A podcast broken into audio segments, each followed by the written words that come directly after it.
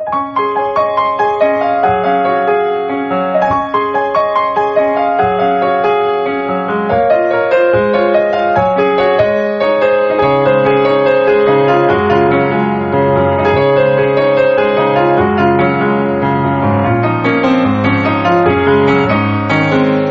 い、皆さん、こんにちは。ミッチェルです。こんばんは。だ。ミッチェルです。皆さん、いかがお過ごしでしょうか？えー本日は8月の、えー10日、木曜日となります。さて、37度ですよ、東京。本日というか、まあ、ついさっき、9日の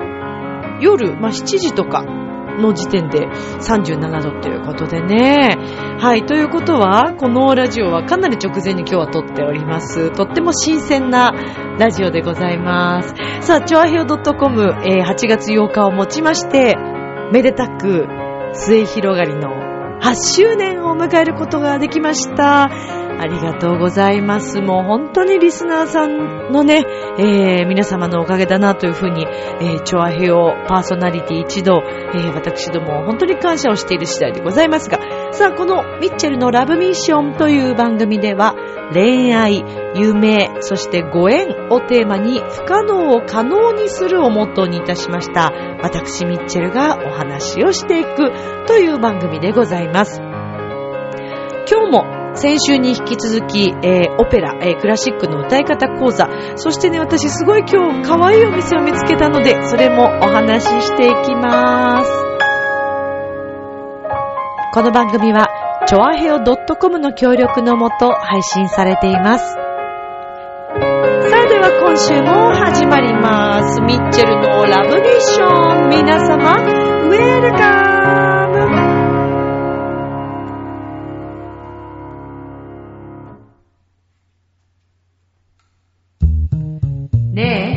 楽しんでる？もしかして諦めたりしてない？チョアヘオ .com を聞いているそこのあなた、ミッチェルと一緒にラブミッション。改めまして皆様こんばんは、ミッチェルです。いかがお過ごしでしょうか？本日は8月の10日でございます。はい。しかしね、何なんですか？?37 度まあそんな感じでしたっけ？あのーよくね、群馬県、それから埼玉県の中でね、こう、いつも気温がもう高い場所、熊谷とか、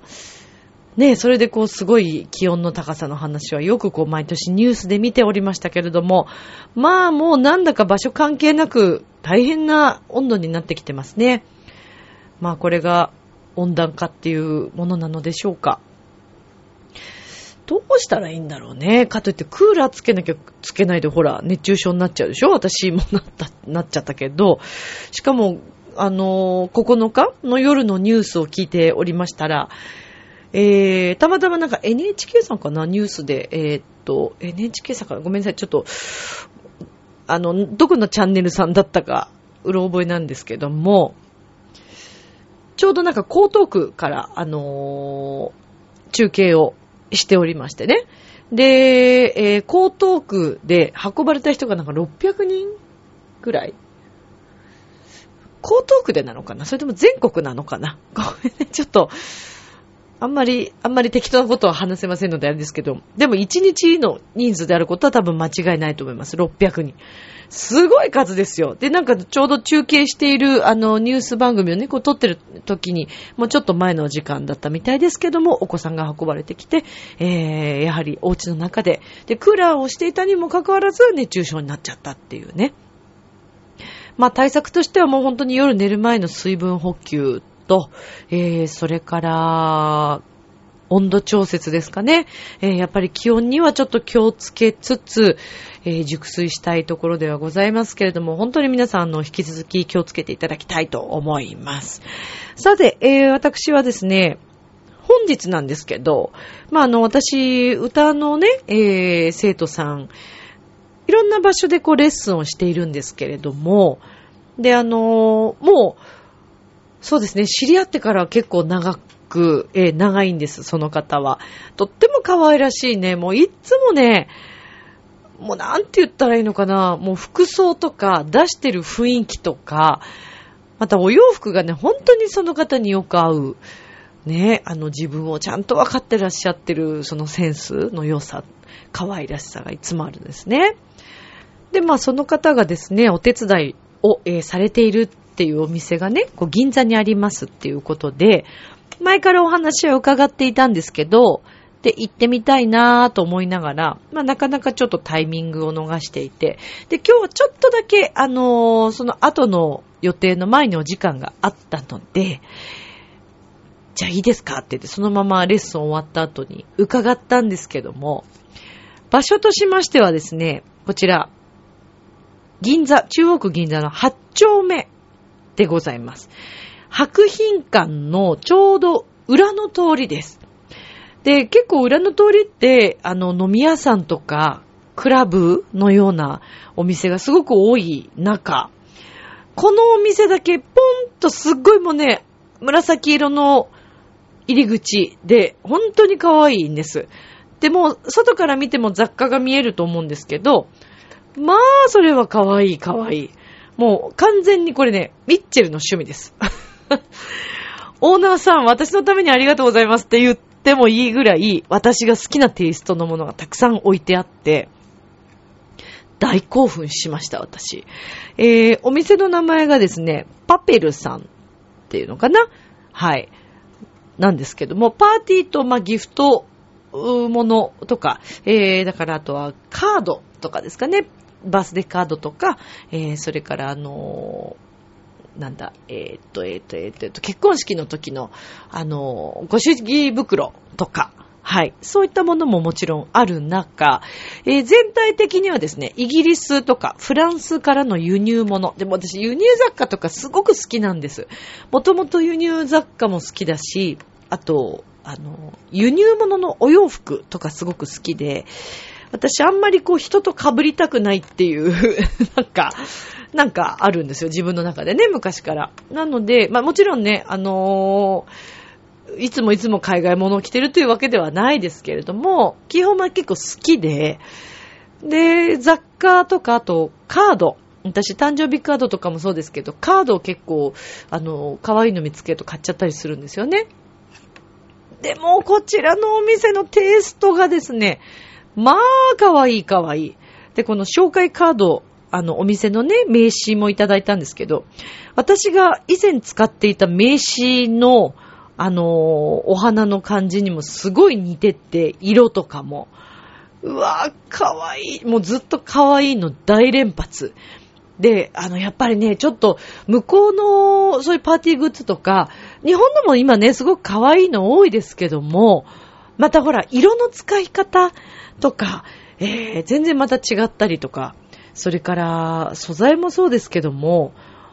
なんだろうね。何が違うのかなもうとにかく可愛いんですよ。そう言ってみて。あの、パペルさんというとこで、あの、もしかしたらネット上でもね、検索すれば出てくるかもしれませんけれども、お店自体はですね、えっと、12時、お昼の12時から夜8時まで、えー、オープンしております。で、お休みがですね、えっ、と、サンデーマンデーだから、日曜日と月曜日がお休みなのかな？はい。となっているようです。で、ちなみに今日10日でしょ？今日までセールやってます。1周年記念だそうで20%オフ。全品20%オフ。もうね、そんなに輸入物にしては、お値段としてもなんか、すっごい高いとかっていう感じではないんですよね。ちょっと私もしかしたらもう一回明日行っちゃうかもしれない。明日というか今日か。今これ9日の夜に撮ってますから、ねえ、そう、ちょっと10日もう一回行ってしまおうかなと思って、欲しいのがあったんです。う、あの、ピアスなんですけど、そのピアスも、あ、これ舞台で使えるなーっていうね、すごく華やかな、珍しいですよ。私結構そういうのを常に探してるので、いろいろ、いろんなお店で見るんですけど、やっぱりね、ちょっとテイストがなかなかない感じでした。もうとにかく私好きな感じでした。あと、えっ、ー、と、ベビー用品。まあ、プレゼントに、あの、良さそうなお品だったり、えー、それからね、あとは、まあ、ピアスもそうですけども、それこそイギリスのですね、キャサリン妃が、プリンセスが、はい、あの、使っているピアス、あの、ちゃんと写真出てました。同じのしてますよって。うん、それとか、それからキャサリン妃があのね、お子様に、はい、あの、使っていらっしゃるベビー用品のメーカーさん。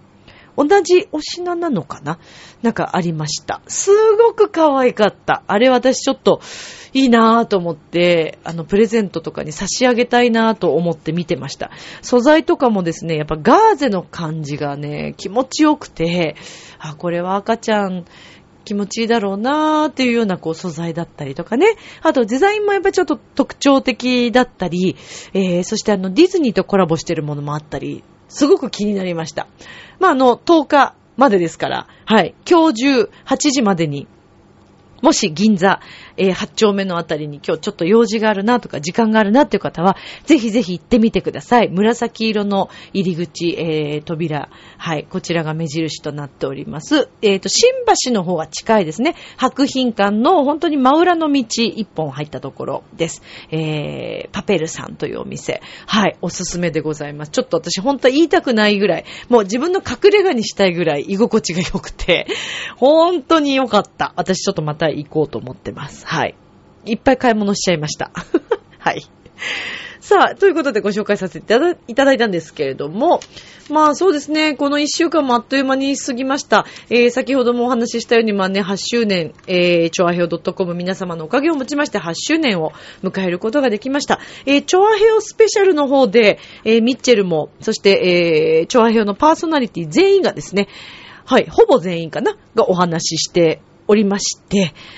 で、えっ、と、ミッチェルのラブミッションからですね、久々のミッチェロにも、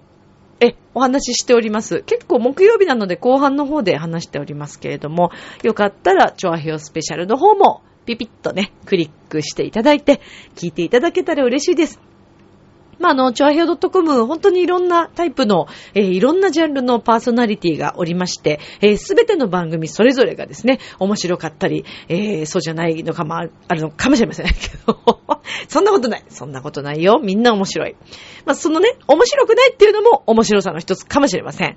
はい。まあ、あの、私はちゃんと気合入れてやってますから、ええ、あの、手なんか抜いてませんからね。ちゃんと気持ち を入れてやってますけれども、まあもちろん皆さんそんな感じでですね、あの、番組それぞれが作っております。あの、チョアヘヨって本当にね、あの、局長を含め、えー、やっぱりね、お話すごく面白いパーソナリティ多くてですね、私もすごく勉強になっておりますし、あの、チョアヘヨのね、この番組、すべての番組がどんどん広がっていったらいいなと、チョアヘヨが広がっていったらいいなと思ってております。なのでぜひこれからも皆様、チョアヘヨよろしくお願いいたします。ラブミッションよろしくお願いいたします。そしてお友達だったり、ご家族だったり、知り合いの方だったりに、えー、ラブミッションをね、えー、チョアヘヨを聞いていただけるように宣伝していただけたら嬉しいです。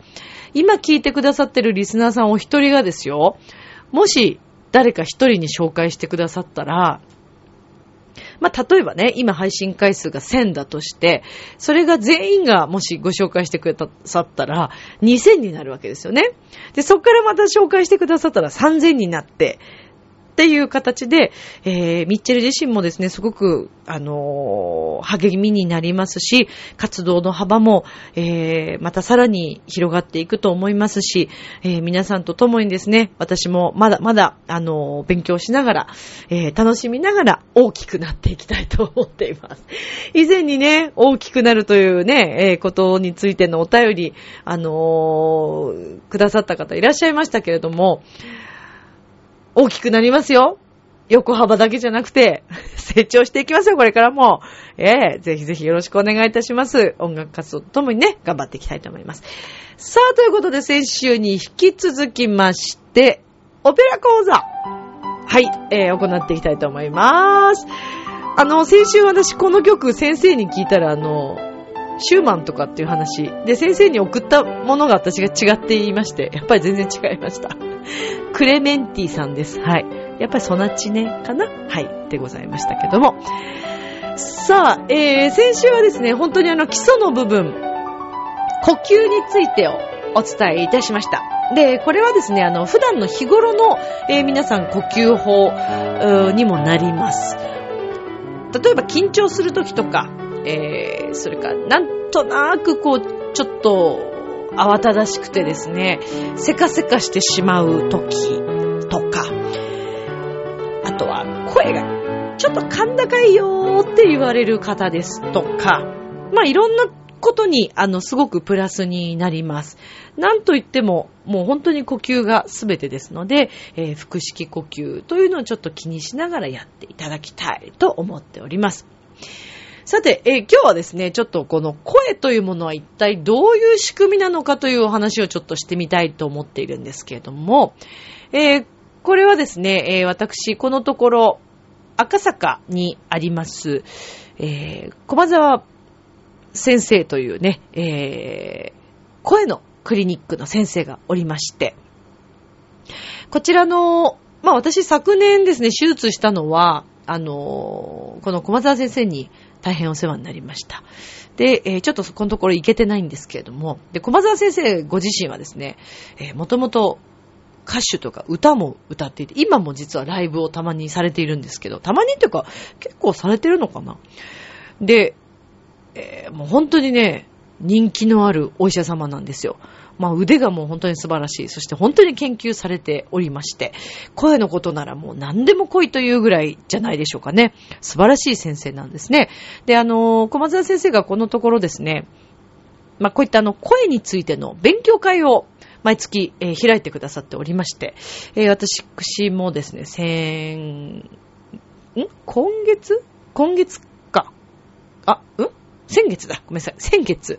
行ってまいりました。はい。で、その前も第1回目、第2回目ということで、えー、伺ったんですけども、そこでもちょっと学ばせていただいて、えー、それとともにですね、自分の思った、あの、検証したこと、えー、をちょっとこの中でも話していきたいと思ってるんですけども、あの、ぜひもちろんあの皆さん、駒沢先生のですね、声のクリニック、まあ、赤坂とかで検索していただくと出てまいります。喉の調子が良くないなとか、えー、なんとなく声の調子、ちょっと、なんか変だなとか、違和感があるなとか、えー、それから、それこそ、私のね、以前のように結節とか、声が出しにくいとか、えー、そういった方はぜひ、あの、駒沢先生に見ていただくといいと思います。駒沢先生のところに行くとですね、素晴らしいいい、あの、最新式のカメラがございまして、ちゃんと喉も見てくれます。で、これ本当に気をつけていただきたいんですけど、私以前に、えー、風邪ひいてしまって、まあその、結節を作る最初の原因になった時、えー、この時にですね、まあ大学病院に行ったんですけれども、まあここでは風邪としか診断されなくて、そういったあの、大学病院ですよ、でも。大学病院で本当に設備いいはずなんですけどね。うん。で、結局、あの、ちゃんと喉の生態までカメラで見てもらうということはなくてですね。で、まあ、それから薬もらって半年ぐらい経っても全然なんか声の調子がおかしくて、はーって音が出ないなと思っていて。そしたら、いろんな方に、先輩とかね、大学の先生とかいろいろあの、話をしたところ、ちゃんと専門の耳鼻科に行った方がいいよということで、えー、私その時はですね、月島にあります、大月耳鼻咽喉科という、大月先生も素晴らしい、あの先生ですから、え、もう本当にこちらもですね、人気で結構いつも混み合っているんですけれども、大月先生もですね、もうあの世の中のいろんな、えー、歌手の方とか、えー、役者さんとか、いろんな方見てらっしゃって、で、もちろん、あのー普通にね、あの、小さい子から年配の方まで見てらっしゃって、本当に人気のある先生です。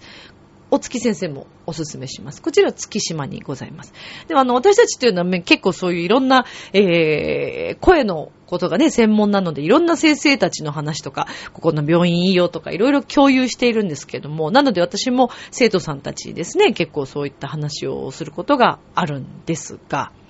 で、えー、ちょっとまあ話が飛んでしまったので、また戻しますけれども、まずその声というものについて、あのー、まあ、音というのはね、もちろんこの喉の部分で鳴ってます。声帯が鳴っているんですけども、声帯っていうのは本当に小さい、薄いこう、ひだのような、本当に小さいんですね。で、そのひだが、えー、空気、摩擦によって振動して声が出ています。なのでカメラとかで見て、えー、見たりとかですね、こう、えーって声出しながら、あの、声帯見ることもできます。自分の声帯をね。そうするとね、こう、綺麗に声があの、声帯と声帯がちゃんとくっついて綺麗になっている時は綺麗に振動していて、えー、声帯自身がこう波を打っているんですね。そういったことも見ることができます。で、えー、本当面白いんですけどもね、見てて。で、生体ちゃんというのは、そういう、こう、ブーというような振動音、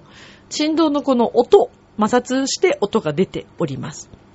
で、それ以外、言葉。まあ、日本語もそうですし、いろんな発音。というのは、口の中のですね、えー、角度だったりとか、えー、開け方だったりとか、そういった空間でですね、音の形をまあ作っていくわけですね。そして、あくびした時にも開くような奥の部分。こういうところで空間を作って、えー、言ってみればその、教会の天井のような、こういった広い部分を作って、そこに共鳴させて、外に飛ばすという、えー、歌い方、声の使い方をしております。もちろん、先週の呼吸法、これがもう特に大切でですね、ちゃんと同じ一定の、まあ、空気だったりとか、まあ、急にこう息の量が、摩擦が大きくなれば、もちろん振動が大きくなりますので、まあ、そういうところで声の調子が変わってきたりとかですね、空気の流し方がとっても上手だと、あまりこう声を壊さずに、はい。なので、例えば緊張した時、もちろん喉周りも硬くなりますよね。えー、また横隔膜が緊張して上がってしまえば、ふわふわした声になりますので、ちゃんと体を使っていないと、えー、この振動とかですね、空気の使い方というのが変わってきてしまうわけですね。なんかすごくお話だけすると難しいんですけれども、まあレッスンではね、あの、そういったことも皆さんにお伝えしております。なので、割と生徒さんの中でも歌が歌いたいということだけではなくて、日頃の声、えー、例えば、電話応対のお仕事をしていて、その話し声をね、綺麗にしたいとか、落ち着いた声にしたいっていう方でいらっしゃってる方もおりますし、えー、以前にはですね、学校の先生ですね。で、先生という職業もたくさんお話しされるから、教壇に立ったらもう丸一日喋ってらっしゃるじゃないですか。で、授業中ずっと1時間とかね、お話しされていますので、もうかなり声は使います。ただ、この発声法を覚えてって、えー、クラシックボイスにしていくと、これがもう日常茶飯事自分の話し声にどんどん変わっていきます。もちろん、1回2回ちょっとやってみただけではなかなかこれは難しいと思うんですけども、まあやり続けて、えー、意識をしていくことで、どんどんどんどん声というのはさらに良くなっていきます。そして、えー、高齢者の方、えー、高齢の方もですね、例えばお話しする機会が少なくなってくると、筋肉、喉周りもそうですし、表情筋もそうですし、筋肉がたくさんあるんですね。こういったものを使わなくなってきてしまうとですね、えそしてやっぱりお腹、ですね。えー、こういったところの、まあ、筋力もやっぱ落ちてきますので、全体的に筋力落ちますからね。そうすると、なんか年って取ってきて、だんだんだんだん声が出しにくくなってきましたっておっしゃって、レッスンにいらっしゃる方もおります。ただやっぱこういったクラシックの発声法をしていくことですね、85歳、86歳の方々もとても綺麗に声を出していらっしゃいます。ちゃんとクラシックボイスで歌ってらっしゃいます。素晴らしいなと思いますね。まあこれはもう本当に日頃の意識、そして長年、えー、続けられている成果なんじゃないかなと思います。かといって皆さんそんな毎日声出しして歌ってるというわけではないと思うんですよね。やっぱりこう毎週毎週繰り返し、もしくはまあ月に、えー、2回とか1回2回でもあの意識をそこに向けていくことで、え、変わっていくのではないかなと思っております。さあ、えー、今日はですね、この振動、えー、声のうん、使い方というんですかね、えー、先週は呼吸でしたので、今日はちょっと声の部分をやってみたいと思うんですけれども、え、私が一番これ気に入っている練習法なんですが、まあ、管楽器の皆さん、よくこう、ブーって唇と唇を振動させて、トランペットなんかね、えー、そういうふうにブーってずーっとここを振動させて、それをマウスピースに当てて、えー、空気を流して音を出しているという仕組みなんですね。フルートとか、えー、オーボエクラリネットとか、この辺はちょっとまた空気の出し方、ちょっとまた違いますね。で、私たちに歌の場合もですね、なんとなくちょっと管楽器にも近いかななんて思っていて、まあ、どの副楽器もちょっと似てるとこあると思うんですけども、空気を流す動線、この口から先にどのぐらいの大きさの筒を意識して空気を流していくか、声を出していくか、というのもね、私は結構大切だと思っているんですね。で、あのー、例えばですね、口っていろんな形に開くことができます。大きく開いても、まあ、小さく開いていても、高い音というのは出すことができます。どういうことかというと、ちょっと、ちょっと離れた方がいいのかな。うるさくなっちゃうからね。えー、っとですね、まず、え高い音じゃ出すときに、口をあまり開かないで出してみますね。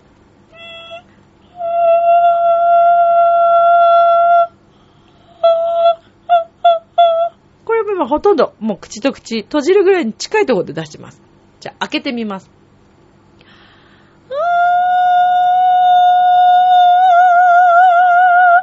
これ今ちょっと開けたんですけど、でもそんなに大きな変わりはなかったと思うんです。というのが、私一番こう、いつも意識するのは、線の、芯のある音。だから口を開けようが開けまいがですね、えー、芯のある音を意識するようにしております。これどういうことかと言いますと、例えばまあイメージしていただきたいんですけども、まあ大きなボールがあるとします。その中のですね、中心点、こうしっかりした一本この真ん中の部分ですね。ここは絶対に必要な部分になってきますので、この芯がなくなってしまうと、ちょっとふわっとした音、まあ、そういう演奏の仕方もありますけどね。クラシックの場合は、マイクを通さずに、自分の体だけで振動させて、えー、しっかり響きを使って、ホールのこの木だったり、えー、反響板とかそういうのを使って振動させておりますので、その辺を考えますとですね、えー、こういった自分の体を使って芯のある音を出していく、体とつなげていく、お腹、横隔膜も使ってつなげていくということがとっても大切になってきます。その中で一番いい練習法として、まあ、ブルブルって私は呼んでますけれども、唇と唇、こちらのですね、まあ、できるだけそんな力は入れません。お腹のずっと振って吐いてある、同じ量を吐いているのを意識しながら、こんな感じにやっていきます。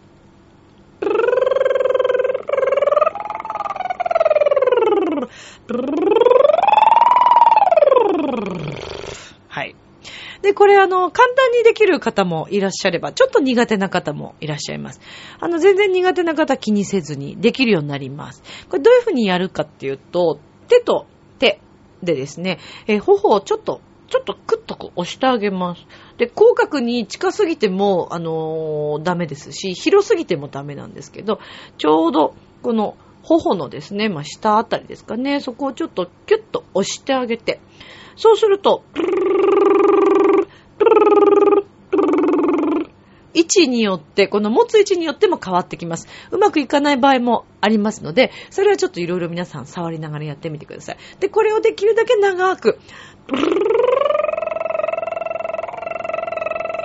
ーっと出していくという練習方法。で、このまま音をいろいろ変えていくという練習方法。これね、結構使えます。声の調子が悪い時こそ、こういった練習方法をしてあげると、結構ね、あのー、最初に戻すことができます。明日もスマイルで、ラブミッション。今日もありがとう。ちょあへよ